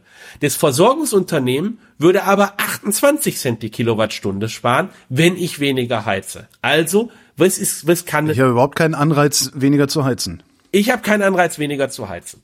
Ja, das Versorgung, jetzt ist, was ist der Vorschlag? Der Vorschlag ist, dass man verpflichtet das Versorgungsunternehmen dazu, im Extremfall die ganzen 4000 Euro mir zu überweisen, aber dafür im Gegenzug habe ich jetzt einen Gaspreis schon jetzt, nicht erst, wenn nächstes Jahr angepasst wird, sondern schon jetzt von 28 Cent die Kilowattstunde. Wenn ich, wenn ich so heize wie immer, ist die Kohle dann weg. Ist die Kohle weg. Sind die 4000 Euro, landen am Ende wieder beim Versorgungsunternehmen und ich zahle abzüglich der 4000 Euro genauso viel, wie wenn ich für 8 Cent die Kilowattstunde geheizt hätte. Wenn ich jetzt aber äh, hingehen würde und sagen wir mal 10 Prozent meiner äh, meiner Heiz, meiner, meines Heizungsverbrauchs oder die 15 Prozent, von denen ich vorhin geredet habe, nehmen wir die 15 Prozent, die einspare, das wären 3000 äh, äh, Kilowattstunden, die zu 28 Cent äh, pro Kilowattstunde. Da sind wir bei ungefähr 800 äh, bis 840 Euro. Ja? Sprich, ich habe am Ende habe ich 840 Euro zusätzlich über, dadurch, dass ich äh, gespart habe äh, zu heizen. Von den 840 Euro kann ich mir irgendwas anderes Schönes kaufen. Da habe ich einen Anreiz natürlich zu sagen, okay, dafür lohnt es sich vielleicht, sich ein Pulli mehr anzuziehen. Aber wenn ich richtig ja? verstehe, was die Politik gerade macht, macht sie doch genau das nicht, sondern sie sorgt dafür, dass die 8 Cent einfach 8 Cent bleiben und gibt dem Unternehmen die 20 Cent, die es kurz ist. Richtig, und das ist natürlich nicht ideal. Das ja. ist nicht ideal. Genau. Und deshalb ist halt unser Vorschlag ist zu sagen, Energiesicherheitsgesetz nochmal überarbeiten und diese Pflicht zur Anpassung gegen Entschädigung da reinzuschreiben. Mhm im Grunde genommen, was passiert ist, was passiert ist, die, die Politik versucht hier sozusagen mit mit einer äh, mit einer Fliegenklappe drei Fliegen zu erschlagen. Und das äh, das haben ja, die versuchen eine, eine Normalitätssimulation für sehr sehr viel Geld ja zu das auch das auch aber der, die, der Grundsatz in der Wirtschaftspolitik ist immer du wenn du drei Probleme hast brauchst du drei Instrumente und wir haben eben drei unterschiedliche Probleme. Wir haben einerseits das finanzielle Bestehen dieser äh, dieser äh, Gasunternehmen, dieser Energieversorgungsunternehmen. Dann haben wir ein Problem, äh, dass die Leute Gas einsparen sollen. Und das dritte Problem ist, dass wir Verteilungsprobleme haben, weil es durchaus sein kann, dass es eben untere Leute besonders stark trifft. Also ich meine, der, der, der Villenbesitzer der, äh, in, in Starnberg, der halt viel Gas verbraucht, ja, äh, der vielleicht noch eine Sauna hat, keine Ahnung, der kriegt natürlich auch viel überwiesen dann. Ja, also das kann auch äh, möglicherweise verteilungspolitisch äh, unangenehm sein. Und was die Politik halt irgendwie versucht, ist so mindestens zwei oder auch sogar alle drei irgendwie in einem mit einer mit, mit dieser Umlage jetzt zu lösen und so. Äh, und das äh, das geht halt schief. Das das wird nicht gehen weil ähm, und und unser Vorschlag ist halt zu sagen wir haben drei Probleme und wir brauchen halt die Politik muss ermächtigt werden über über über Gesetze dass sie eben dass sie eben äh, mit mit drei Instrumenten diese Probleme zu lösen ja. Und dann hast du eben das eine ist die das eine ist eben äh, äh, den Gasanreiz, den hat äh, Gassparanreiz, den hat Christian jetzt beschrieben. Wenn dann am Ende bei rauskommt, dass äh, die Versorgungsunternehmen äh, ähm, äh, pleite gehen, obwohl es da noch einen Effekt gibt, weil wenn wirklich Gas eingespart wird, wird am Ende in so einem allgemeinen Gleichgewichtseffekt der Gaspreis auf dem Weltmarkt sozusagen bill ein bisschen ja. billiger für die. Das heißt, die, die kaufen auch ein bisschen billiger ein, das hilft denen wieder, weil es sozusagen im allgemeinen Gleichgewicht deren Kosten reduziert. Aber e egal, wenn die dann am Ende durch dieses Geschäft wir diesen Tausch quasi einen Verlust machen, dann musst du halt einen separaten Rettungsschirm für die mhm. aufstellen. Das ist dann halt so, das ist wie bei Banken. Wir, wir wollen ja nicht, dass sie plötzlich aufhören zu, äh, zu, äh, zu arbeiten. Das geht natürlich auch nicht, ja. Ähm, wir können die nicht einfach ganz so bankrott gehen lassen, dass es nicht mehr weitergeht. Ähm, das ist der zweite Punkt. Und dann musst du verteilungspolitisch halt ein drittes Instrument haben, wo du halt überlegst, wie, äh, äh wie, wie, wie hilfst du besonders Armen oder vielleicht auch der unteren Mittelschicht nochmal, noch mal ja. gesondert, ja. Aber du brauchst halt einfach, wenn du drei Probleme, drei Ziele hast, brauchst du halt drei Instrumente. Und das ist so ein bisschen sehr schwierig, glaube ich, auch in der politi politischen Diskussion, dieses einfache Prinzip einfach rüber. Ich denke gerade, wenn die Gasversorgung in staatlicher Hand wäre, würden wir das alles nicht diskutieren jetzt, oder? Dann könnte der Staat einen Preis festlegen und sagen, das kostet das jetzt. Ja, ich glaube ich nicht. Wir würden es oh, ja, klar, genau würde heulen, weil er müsste dann auch, wieder äh, Taschen aufmachen. Ja, ja, aber auch der müsste ja entschädigen. Auch der müsste entschädigen. Also das, äh, die Ansprüche gegen, wären gegenüber einem dem staatlichen Gegner genauso groß. Da würden dann Verwaltungsgerichte hm, sagen, dass, äh, dass also ja, und das, Autobahn. Und das Verteilungsproblem wäre ja genauso noch da. Ja. Das Verteilungsproblem wäre auch noch da. Ja, also das, das macht, das glaube ich, würde weniger ein Problem machen, außer dass die Rettung quasi automatisch ist. Und im Übrigen, das macht es zum Teil gerade zum Problem, dass ganz viel davon staatlich organisiert ist, äh, weil man ansonsten natürlich auch viel stärker äh, sagen würde, oder lass uns mal die Eigenkapital äh, Eigentümer von den Versorgungsunternehmen da äh, äh, also dafür eintreten lassen, dass die das Gas billig verkaufen und teuer einkaufen. Nur das sind halt zum Teil die Kommunen. Äh, und da hat man natürlich auch Sorge, dass da die Kommunen in, äh, entsprechend über ihre, über ihre Stadtwerke äh, in Schieflagen kommen. Aber natürlich, das, ist, das sind separate Probleme. Wir haben drei Probleme. Das erste Problem ist, wie kriegen wir es hin, dass wir äh, ohne Leute zu übervorteilen, die äh, und, und ohne sozusagen sie einfach zu enteignen, ähm, die Gaspreise für alle Haushalte gleichmäßig an die Marktpreise jetzt vor der Heizperiode und nicht nach der Heizperiode anpassen. Das ist die erste Frage und da habe ich gerade äh, dir gesagt oder euch gesagt, Rüdiger kennt es natürlich, was ist da der Vorschlag? Das, die zweite Frage ist, was passiert mit den Versorgungsunternehmen? Die tragen einen Teil der Last davon, weil die haben halt diese Verträge. Äh, und äh, jetzt werden die indirekt, äh, wird denen vielleicht geholfen. Man muss natürlich auch nicht vielleicht eine 100% Kompensation, auch nicht eine 100% Kompensation für alle haben, so dass da vielleicht auch nochmal Margen drin sind, die quasi von den Verbrauchern, also sozusagen, wo man sich den Gewinn teilt zwischen Versorgungsunternehmen und Verbraucher ähm, äh, und dadurch die Versorgungsunternehmen entlastet.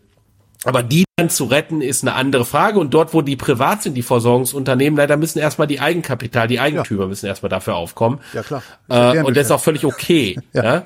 Das ist halt deren Geschäft. So, und dann die dritte Frage ist eben, äh, wie gehe ich äh, damit um, dass manche Leute halt einen langfristigen Vertrag hatten äh, zu 8 Cent und andere Leute nicht und dann ist jetzt schon der Gaspreis hoch. Das hat natürlich auch Verteilungswirkungen und es hat Verteilungswirkungen, die weit größer sind, als was die Leute gedacht hatten, äh, was ihre, ihre Gaspreisabsicherung im Grunde genommen wert ist, würde ich jedenfalls mal behaupten für die allermeisten Leute, dass die Leute nicht im Dezember letzten Jahres gedacht haben, oh ja, könnte ja sein, dass der Gaspreis sich verdreifacht, sondern die haben sich gedacht, na ja, ist jetzt irgendwie, der neue Vertrag ist ähm, 11 Cent oder 12 Cent, ah, schließe ich mal für zwölf Monate ab und dann gucken wir mal. Ja, vielleicht haben die anderen haben gesagt, nee, mache ich für 24 Monate. Ja?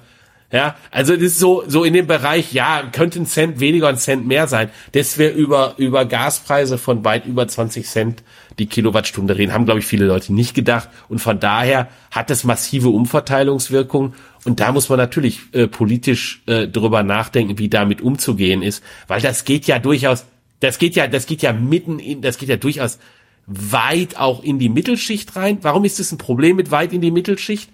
Weil ganz unten ist relativ gezielt auch entlastet worden schon. Also die, die, die ähm, das INK hat zum Beispiel nachgerechnet und gesagt, und gesagt, wir haben ja, wir haben diese Transfers in 2022 jedenfalls, für 2023 neues Thema, aber für 2022 die zusätzlichen Transfers, die es gegeben hat, jetzt wenn man mal so Studenten äh, außen vor lässt, die so ein bisschen durchgefallen sind. So, sogar das IMK, die Gewerkschaften sagen, dass das gut war, ja. Sogar die waren zufrieden, also das, das läuft. Ja, die, die, die, das, die IMK-Leute haben nachher und haben gesagt, da haben wir die Leute für das, was an Mehrkosten entstanden ist, hat der Staat die Leute ganz am unteren Ende äh, ähm, äh, haben, haben wir die äh, kompensiert, denen das ersetzt. Ja, ja, im Schnitt. Ja gut, aber und drüber nimmst du nimmst du halt sofort Kaufkraft aus dem Markt, ne?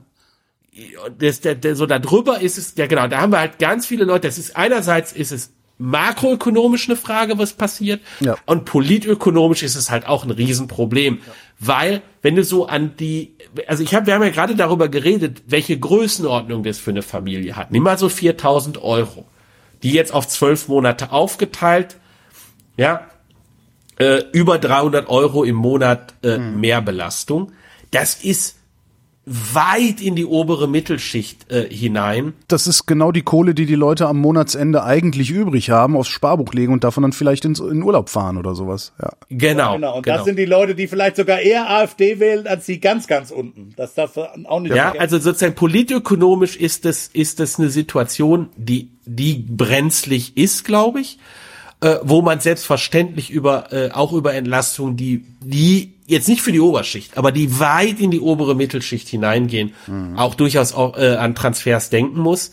Äh, und zwar gezielt für diejenigen, nicht basierend auf Einkommen, sondern tatsächlich auf Gasverbrauch. Also ich glaube einfach, äh, dass, die, dass die Hütte brennen wird im kommenden Jahr, wenn äh, so der typische Einfamilienhausbesitzer auf dem Land äh, riesig in schwierig in in in, in Schwierigkeiten kommt. Ja, also äh, vor zehn Jahren Haus gekauft, wenig ran gemacht äh, und äh, zumal der ja andere Kostenerhöhungen auch noch hat. Die Zinsen gehen hoch, der muss vielleicht dann, ich weiß nicht, in Deutschland habt ihr typischerweise eure Hypotheken nicht auf 30 Jahre. Nee, zehn Jahre, okay, zehn Jahre. Wenn die Leute, die vor zehn Jahren gekauft haben, kommen nächstes Jahr in die genau, höheren Zinsen. der muss umschulden, ja der muss umschulden, der, der, der, wenn er eine Reparatur am Haus hat, muss er viel höhere Handwerkerrechnung Der Sprit wird teurer, der Strom wird teurer, alles, äh, Lebensmittel werden teurer, alles, alles teurer. kommt alles noch dazu und da, und da hast du dann echt, ähm, wenn ihr das verstanden habt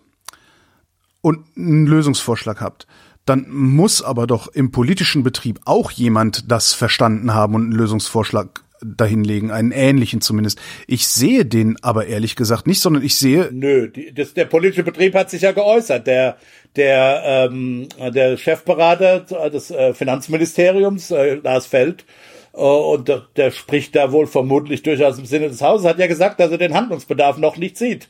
Und dass man das äh, auch im November noch, wenn die genaueren Zahlen dann da sind, kann man sich das nochmal überlegen, äh, ob man da noch äh, nachsteuern muss. Da ist, da ist, da sieht man im, äh, in weiten Teilen des politischen Berlins sieht man, und wie gesagt, das ist jetzt nicht meine Erfindung oder Unterstellung, das kann man nachlesen auf Twitter, ähm, äh, sieht man da offensichtlich keinen Handlungsbedarf. On the Razor's Edge We Trail.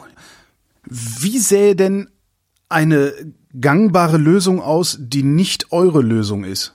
Also wir haben, wie gesagt, wir haben, wir haben unterschiedliche Probleme und die brauchen jeweils unterschiedliche Lösungen. Es alternativ sehr ähnlich zu unserer Lösung äh, haben äh, Nina Scher und, und Jens Südekum den Energiesparbonus äh, vorgeschlagen. Der lässt sich ein bisschen weniger genau kalibrieren, ist aber sehr ähnlich im Grunde genommen von den Anreizwirkungen her. Die Alternative ist abwarten und denken, dass man mit den 20 Prozent sich durchwurschtelt und im warmen Winter sich durchwurschtelt.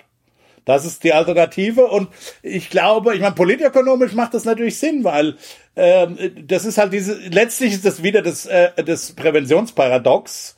Ja, du, das ist, ist dasselbe, strukturell dasselbe. Du kriegst halt politisch äh, wird zum Beispiel ein Lindner, weil wie gesagt, das müsste ja dann kosten, aber was kosten zum Beispiel, wenn, so eine, wenn du so eine Umverteilung machst, kann sein, dass dann die Schuldenbremse nicht, äh, kannst du nicht aushalten. Das hast du jetzt wiederum deinen Wählern versprochen ähm, politisch äh, sozusagen eine, eine Krise, die viele einfach noch nicht sehen. ähm, äh, zu, zu verhindern, äh, siehe Corona, ist, bringt dir einfach politisch null Kapital. Ja. Ähm, Das, und, aber ganz äh, ehrlich, ich glaube das nicht. Ich glaube das nicht. Ich glaube, das ist eine Fehleinschätzung. Ich glaube nicht, dass die äh, der FDP-Wähler an sich, deshalb sinkt auch die FDP gerade so dramatisch in der Wählergunst, dass der FDP-Wähler an sich zu blöd ist, das, das äh, Präventionsparadox zu verstehen. Dass er zu blöd ist zu verstehen, dass gute Politik eine ist, die eine Krise verhindert, bevor sie erst entsteht.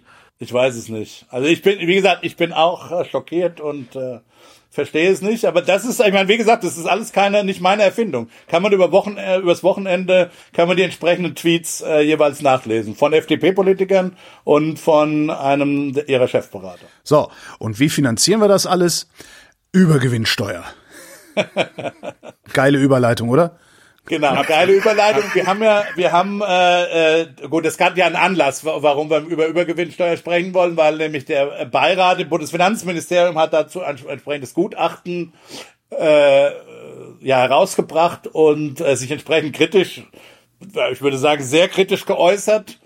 Ähm, und im Prinzip kann man die ökonomischen Argumente durchaus auch äh, da, die da gemacht werden, äh, nachvollziehen. Also um es mal kurz zu sagen, was äh, also im, im Prinzip sagen die auch, dass es äh, in einem reinen ökonomischen Modell gibt es äh, gibt es durchaus gibt es durchaus einen Grund, warum man völlig leistungsloses Einkommen eben wegbesteuern will. Warum? Weil, äh, naja, das hat eben dann keine Konsequenzen. Der klassische Fall von sowas ist, also oder in der realen Welt, wo du am nächsten kommst, ist sowas wie eine Bodenwertsteuer, ja, also eine Bodenrente. Irgendeiner muss das Grundstück ja besitzen und äh, du, du kannst halt, äh, nur weil du da jetzt eine Steuer drauf bezahlst, äh, machst du ja nichts anderes mit dem mit dem Ding. Du musst halt einfach bezahlen, egal was du machst im Grunde genommen, ja. Also ob du jetzt ein Haus drauf baust oder keine Ahnung dein Boot hinstellst oder, oder eine Yacht oder wie auch immer, ist es völlig egal. Du musst halt dieses Ding bezahlen. Also es hat eigentlich keine handlungsrelevanten Konsequenzen.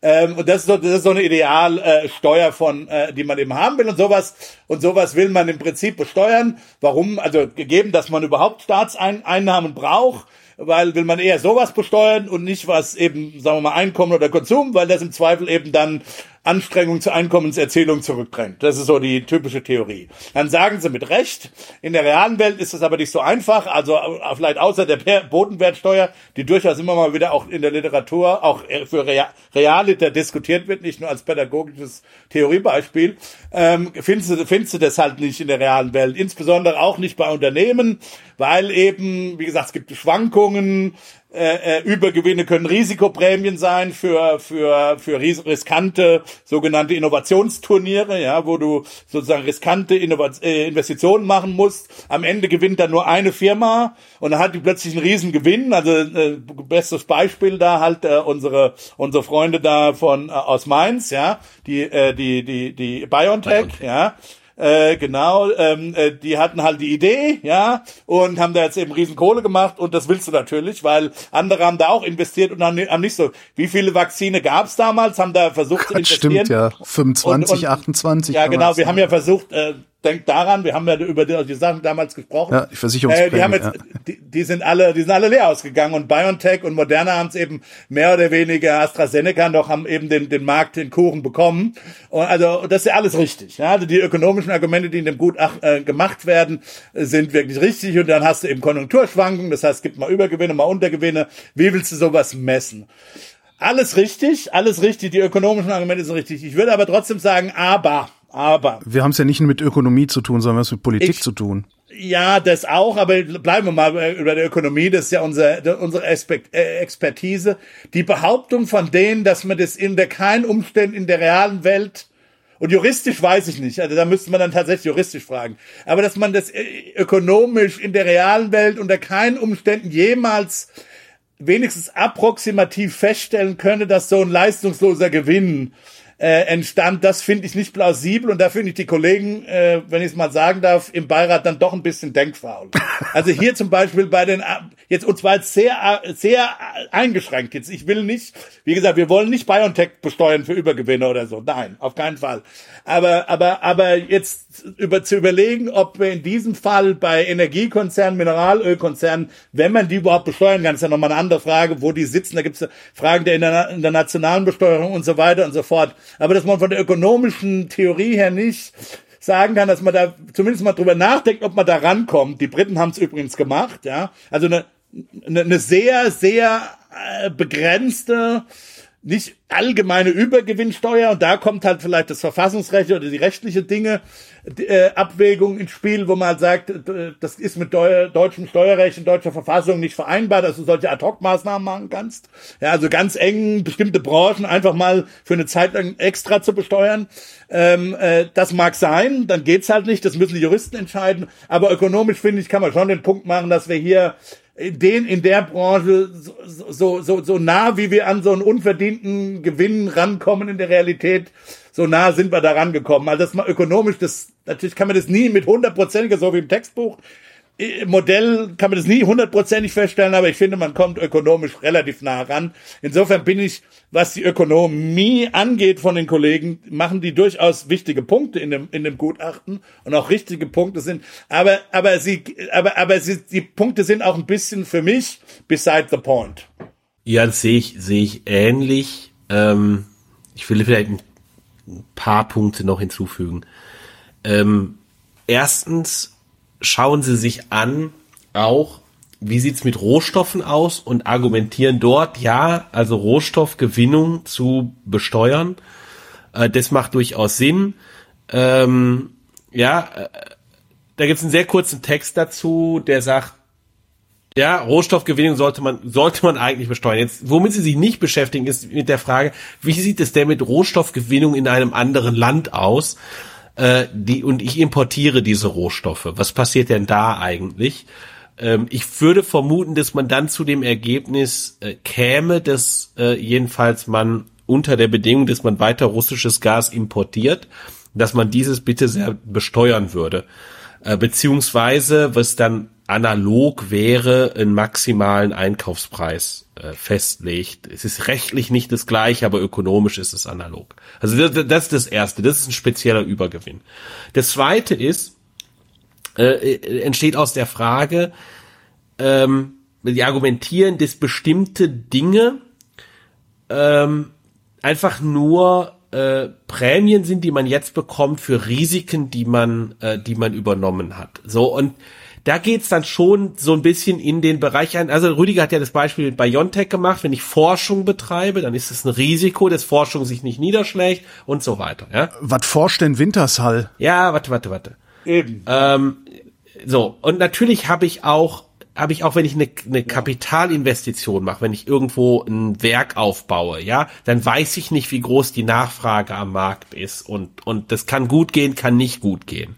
Und dann habe ich in manchen Jahren ist die Nachfrage groß und ich habe dementsprechend äh, entsprechend mache ich mache ich höhere Gewinne äh, und in anderen Jahren nicht. Jetzt ist aber die Frage aus meiner Sicht ähm, und sowohl Rüdiger als auch ich, wir haben uns ja beide auch lange mit der Frage von Unsicherheit und Investitionen äh, beschäftigt. Reden wir hier über Renten, die entstehen als quasi Renten, weil ich Risiko übernommen habe, oder reden wir über etwas, wo es sowas wie äh, neidische Unsicherheit gibt, und zwar eine, die noch nicht mal in meinem Set der Möglichkeiten überhaupt gedacht war ja, sondern habe ich nie, wenn ich nie darüber nachgedacht habe, dass es einen Krieg geben könnte und die russischen Raffineriekapazitäten stehen nicht zur Verfügung. Ja, dann ist es natürlich. Ich will die ganze Zeit will ich rufen, ich, wirklich Businessplan, Businessplan, Businessplan. Irgendwann habe ich meine Investition in dieses Werk getätigt und habe da bestimmte Annahmen getroffen. Und auf Basis dieser Annahmen könnte ich doch eigentlich hingehen und sagen, ja, alles, was über diesen Annahmen ist, das schöpfen wir jetzt ab. Nee, ja, das ist natürlich dann sozusagen, sind, sind halt Punkte, ja. Also ja. Äh, du, du schreibst in den Businessplan ja dann auch nicht rein. Ja, ja ich war, ich habe schon genug. So ist die Verteilung für dieses oder jenes. Äh, sind natürlich alles letztlich Zufallsvariablen. Aber die Frage ist halt, hast du hast du reinkalkuliert, dass ein Teil der Erträge, mit denen du gerechnet hast, implizit auch nur, es muss nicht irgendwo mhm. in einem Plan niederschlagen, aber stand in deinem Kopf drin, okay, im Schnitt mache ich halt so und so hohe Gewinne, manchmal sind die niedriger, manchmal sind die höher und wenn es einen Krieg in der Ukraine gibt, dann sind die exorbitant hoch. Ja. So. Ja, das, und, ja. und da stellt sich dann halt die Frage, wenn das nicht der Fall war, dann ist das für mich schon sehr dicht an einem Übergewinn. Und dann ist eben die Frage, so wie Rüdiger gesagt hat, für wen gilt das denn? Ich würde vermuten für die Raffinerien, weil eben da die russische Konkurrenz weggefallen ist in einem gewissen Sinne, beziehungsweise einfach die Kapazität nicht da ist. Deshalb, eingangs hatte ich ja gesagt, ich sagte ja auch nochmal, warum Diesel so teuer ist. Natürlich, weil ja. die ganze Substitution in der Industrie stattfindet, weg von Gas hin ah. zum Öl verbrennen. Die verbrennen aber Heizöl natürlich. Ja, also Diesel. Heizöl ist das gleiche wie Diesel. Die Raffineriekapazität für Diesel ist beschränkt, deshalb ist der Dieselpreis relativ zum äh, Superpreis äh, ist, ist so so viel höher. So, also da haben wir die Situation. Das gleiche gilt natürlich aber auch für die Photovoltaikanlagenbetreiber äh, auf ihren schwäbischen Eigenheimen. Ja, auch die machen derzeit natürlich massive Übergewinne. Auch die mussten nicht damit rechnen, dass es einen Krieg in der Ukraine gibt. Auch die müsste man dann natürlich mit einer Übergewinnsteuer besteuern. Also äh, das, da stellt sich dann die Frage natürlich politisch, würden wir das denn machen?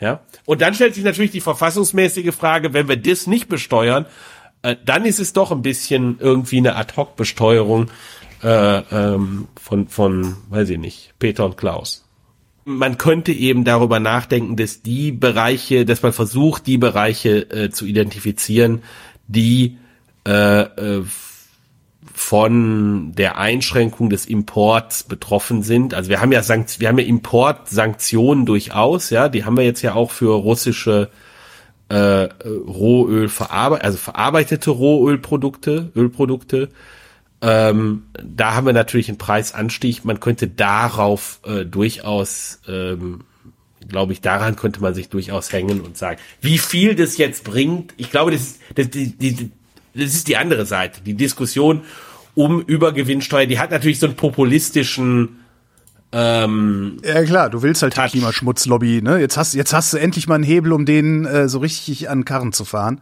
Ja klar. Also da ist mein Herz auch, also da geht mir auch das Herz auf, wenn ich daran denke, irgendwie den, den, den äh, fossilen Konzernen das Leben schwer zu machen. Klar, ich auch. Ich würde, ich würde, ich würde auch, ich meine, ein anderer Fall ist eben BASF. Ich meine, die haben einen Riesen, weil die auch im Gas mit drin hängen, ja selber. Auch BASF hat ja massive äh, äh, gute Zahlen, äh, auch was völlig irre ist, wie die im Vergleich zu dem, was sie im, im, im März gejammert haben. Und ich würde gerne natürlich derjenige sein im Finanzministerium, der eine Sondersteuer BASF unterschreibt. Ja, also absolut, weil weil ich meine, was der, was der Bruder Müller sich da im, im was, was im, was im Bruder Müller, dafür würde ich mal einen Professorentitel ausgeben, wenn ich das als, als Staatssekretär im Finanzministerium unterschreiben könnte, ohne Scheiß. Aber ich meine, weil der, was der Bruder Müller sich erlaubt hat, äh, wie gesagt, das äh, werde, da werde ich mal, das werde ich mein Leben lang nicht vergessen. Aber also äh, klar, also insofern, da gibt's natürlich durchaus, ähm, also alles, was alles, was hilft, die, denen ein bisschen zu schaden oder von denen, von deren Gewinn ein bisschen der Allgemeinheit zur Verfügung zu stellen, bin ich, äh, bin ich sowieso für. Aber ich denke auch, also ich glaube auch, das, das Gutachten hat viel Richtiges gesagt. Meiner Meinung nach ein bisschen beside the point. Am Ende ist es halt auch eine juristische Frage. Ich vermute, dass das, was die Engländer gemacht hätten, äh, verfassungsrechtlich scheitern würde. Das ist aber nicht unsere Expertise. Das müssen andere entscheiden. Äh, ökonomisch äh, finde ich aber, sollte man sich nicht ganz so einfach machen und sagen, auf keinen Fall ähm, äh, und so weiter. Das, da war ich ein bisschen äh, enttäuscht, ehrlich gesagt, vom Gutachten dann finanzieren wir das nicht mit Übergewinnsteuern und streiche ich das mit, dann, dann machen wir Steuererhöhungen. Genau, Steuererhöhung. Ja, also äh, da unser lieber Kollege äh, Michael Weber äh, jetzt gerade in der FAZ am Sonntag, äh, FAS hat einen äh, interessanten Artikel geschrieben. Ich hatte so einen ähnlichen Tweet-Thread angeregt von einer Diskussion übrigens aus den USA, äh, äh, auch mal äh, ähm, äh, gelauncht äh, vor ein paar Wochen hatte nicht so allzu große Resonanz. Also was sagt Michael? Sagt, na ja, also, also jetzt regen sich alle über die, über die Zinserhöhungen auf, die die EZB macht, beziehungsweise noch kommen werden. Ähm, äh, warum macht die das nochmal zur Erinnerung? Weil wir eben hohe Inflation haben. Inflation ist ein Zeichen dafür, dass es eine Übernachfrage gibt gegenüber dem vorhandenen Angebot. Das heißt übrigens, es kann auch dadurch entstanden sein, nicht, dass es zu viel Nachfrage gibt, sondern dass das Angebot zurückgegangen ist. Was, was wichtig ist für Inflation, ist das Relative sozusagen zwischen Angebot und Nachfrage. sollte man immer, immer im, im Kopf behalten. Es kann sogar sein, dass die Nachfrage absolut zurückgegangen ist, aber das sehen wir eben nicht, sondern entscheidend ist, was sozusagen, wo sich Nachfrage und Angebot ja. dann treffen. Deswegen haben wir Inflation. Ähm, Klammer auf. Wenn wir jetzt eine Rezession bekommen, kann sich das auch vielleicht das Inflationsproblem nochmal von selbst Naja, aber nicht, aber, aber, aber, aber doch nicht viel. Also nicht. Ich, die, die Rezession löst ja erstmal ah, nur das Kerninflationsproblem. Die Energiepreise, die gehen ja weiter hoch. Klar, aber das ist dann wirklich wenig was, was die, ja, was eben, die eben, eben, ja, machen ja, kann. Eben, und das ist dann was, was sie vielleicht wirklich äh, okay. tolerieren muss. Es geht ja darum, dass es eben in der Kerninflation und in den Löhnen und damit diese ganzen Spiralen, über die wir ja auch schon gesprochen haben, dann nicht losgehen können. Wie gesagt, das kann sich, äh, das kann sich entschärfen, das wissen wir aber noch nicht. Ähm, da sollte man jetzt auch, das ist äh, weitere Unsicherheitssituation, die wir haben, würde ich sagen. Das kann keiner so richtig. Ich meine, es gibt äh, Ökonomen äh, auf Twitter, die sagen, die EZB sollte schon aufhören äh, weil wir, weil wir bald in, in eine Standard-Nachfragerezession kommen, weil die Leute mhm. eben kein Geld mehr haben äh, und so weiter und so fort. Aber das ist mir noch zu früh. Also ich denke, das ist der Nebel einfach noch nicht gelichtet. Und er sagt also jetzt, also wenn man, also angenommen, wir wollen weiterhin Inflation bekämpfen, nehmen wir das einfach nochmal an. Um, und sagen, warum muss die EZB hier diese komplette Anpassungslast tragen, zumal sie ja ähm, äh, das zu Zinserhöhungen führt, die zumindest für einige Staaten, wenn dann auch die, wenn die Zinsen dann in den unterschiedlichen Mitgliedstaaten unterschiedlich hochgehen, das berühmte Problem der Spreads, der Zinsspreads, also Italien, Italiens Zins geht stärker nach oben als Deutschlands Zinsen. Und das also besonders dann äh, bestimmte bestimmte Haushalte in bestimmten Ländern, denen es vielleicht ohnehin noch nicht fiskalisch so gut geht, besonders trifft warum äh, helfen wir der EZB nicht ein bisschen und äh, fast so MMT-mäßig äh, erhöhen die Steuern, ähm, äh, um eben auch da ein bisschen Nachfrage rauszunehmen. Ja. Und ähm, dann würde das hätte einerseits, und zwar denke ich, müsste man das dann europaweit fast machen. Also man müsste irgendwie fast einen, einen Pakt kriegen in Europa, dass das die Länder einzeln machen, weil die, die, die EU hat ja nicht eine wirkliche Fiskalunion! Wenn man natürlich, ja, wenn man eine Fiskalunion hätte, könnte man das machen. In, in, in USA würde das im Zweifel dann die, ja. der Bundes, äh, in der Bund machen, genau. Ähm, das ist bei uns noch problematisch, aber äh, jetzt mal idealiter, lass uns die Steuern erhöhen, um dadurch Nachfrage zurückzudrängen ähm, ähm, und äh, ökonomische Aktivität zusammen mit dem vorhandenen Angebot äh, eher in Übereinklang zu bringen, na, dass die EZB nicht ganz so hoch äh, äh, äh, muss mit ihren Zinsen. Das hätte auch äh, fiskalisch, budgetmäßig natürlich, äh, würde das helfen, weil das, das hätte budgetmäßig die genau umgekehrten Wirkungen. Ja? Ähm, die würde die Einnahmen der Staaten erhöhen und die Zinsausgaben der Staaten äh, in, in, in, Schach halten. Also wer, was das angeht, äh, fiskale Stabilität natürlich äh, äh, durchaus günstig. Das wäre der eine Vorteil. Und der andere Vorteil, das ist so mein Punkt oder das war jetzt, glaube ich, nicht ganz so Michaels Punkt, aber das vor allen Dingen mein Punkt. Du kannst halt, und darüber haben wir auch schon oft gesprochen hier im Podcast, du kannst halt mit Fiskalpolitik genauer regeln, ähm, äh, welche Komponente der Nachfrage das denn treffen soll. Die, das Problem an Geldpolitik ist halt ein sehr stumpfes Instrument in dem Sinne, dass zunächst mal es alle möglichen Nachfragekomponenten trifft und vor allen Dingen, ehrlich gesagt, die besonders zinsreagiblen Nachfragekomponenten. Und was sind die? Das sind die Investitionen, insbesondere auch die Bauinvestitionen, ja. Jetzt sind wir aber auch in einer Situation, wo wir mittelfristig, eigentlich kurzfristig anfangen, aber mittelfristig auf Dauer Investitionen gerade stimulieren wollen und weil wir die eben brauchen in, in die Sicherheitsarchitektur, in unsere, in unsere Gesundheitsarchitektur, in, in digital, in Klima, Bau, wir müssen den Bau, wir müssen den Baubestand erneuern, etc., etc. Also du willst das gerade nicht verteuern. Was du eigentlich willst, ist die Nachfragestruktur, nicht nur eine, du willst ja zwei Dinge machen, zwei Dinge, zwei Instrumente, das ist wieder das alte, die alte Tinbergen-Regeln haben wir ja wieder. Du willst im Grunde genommen jetzt kurzfristig, vielleicht aus Inflationsgründen, die gesamte Nachfrage zurücktrennen. Das kann im Prinzip Geldpolitik. Du willst aber gleichzeitig auch eine Nachfragestrukturänderung hinbekommen. Das da ist Geldpolitik schwächer.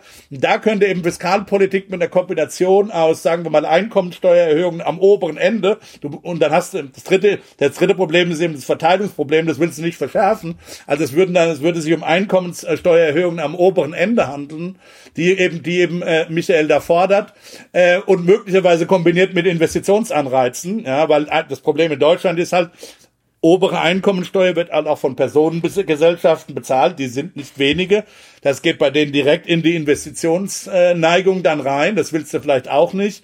Die müsstest du dann anderweitig entschädigen, die private Haushalte in ihrem Konsum nicht bekommen. Also du willst eine ganz bestimmte Art von Nachfrage, nämlich im Konsum, von gut verdienenden Leuten willst du irgendwie treffen, um eben so eine äh, Nachfragestrukturverschiebung auch mittelfristig das ist auch eine Frage der Steuerstruktur im Grunde genommen, mittelfristig weg vom Konsum hin zu mehr Investitionen zu bekommen. Was die Theorie angeht, habe ich sehr viele Sympathien für den Vorschlag. Finde ich eine gute Idee. Wie gesagt, das klingt sogar für mich gut und ich bin Laie. Ja. Weil, weil, weil du, du hast einerseits die relativ gute fiskalische Wirkung, nochmal auf die Budgets der Länder, und du kriegst, du, du kriegst feiner gesteuert eben diese, das Nachfragestrukturproblem, nicht nur Nachfrage-Niveauproblem ähm, äh, durch Fiskalpolitik, ähm, wobei ich die Geldpolitik nicht aus ihrer Verantwortung entlassen will, gar nicht, aber eben unterstützen von der fiskalpolitischen Seite. Politisch ist es natürlich äh, Non-Starter, das wird nicht passieren. Im Gegenteil, was wir machen ist, wir, wir machen jetzt eine Mehrwertsteuerreduktion auf diese Umlage, ja. Also das, das passiert genau das Gegenteil. Äh, insofern äh, politisch, äh, das ist äh, ökonomisch sauber argumentiert.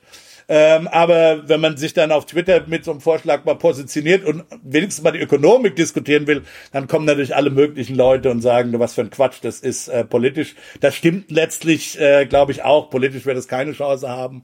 Aber das heißt ja nicht, dass man die Ökonomik der Bevölkerung nicht erstmal sozusagen rein erzählen sollte, äh, was sie sozusagen verpasst hat. Diese, ähm, dieses Mehrwertsteuer, also Mehrwertsteuererlass oder Mehrwertsteuerstreichung auf die Umlage, welchen Sinn hat das? Mehr Gas zu verbrauchen. Also, das heißt, es wird noch billiger. Das heißt, es wird also es, es wird halt nicht in, in, in gleichem Maß teurer. Das ist ja schon wieder ein Anreiz für mich, mehr Gas zu verbrauchen. Das ist eine Subvention für Energie, ja. Das ist eine Subvention vom, vom Gasverbrauch letztlich. Gegenüber, gegenüber anderen, ja das ist die, die Tankrabattlogik ist das, ne? Ja, ja, die, die Erhöhung reicht ja ohnehin nicht und jetzt wird noch ein bisschen von der Erhöhung weggenommen. Von der geringen Erhöhung, die nicht ausreicht, wird es, würde dadurch nochmal weggenommen. Also es macht absolut keinen Sinn.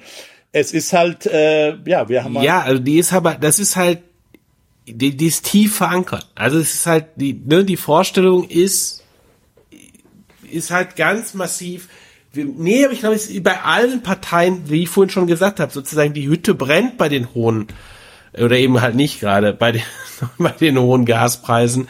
Ähm, es ist irgendwie ein Riesen, es ist natürlich verteilungsmäßig ein Riesenproblem und von daher verstehen die schon, dass man irgendwas tun muss, aber sie setzen halt an der falschen Stelle an. Ja, weil, und das ist halt, das ist von der, Ideologie her zumindest komisch, dass die marktgläubigste Partei, die FDP, da nicht sagt, ja, Preise, die haben ja nun eine Funktion nämlich Knappheiten zu signalisieren. Sie ist aber keine, das ist aber, das ist doch das Schlimme. Das ist, die FDP ist halt keine Marktpartei. Das war sie noch nie. Sie war schon immer die businessfreundliche Partei und nicht die Partei des Marktes.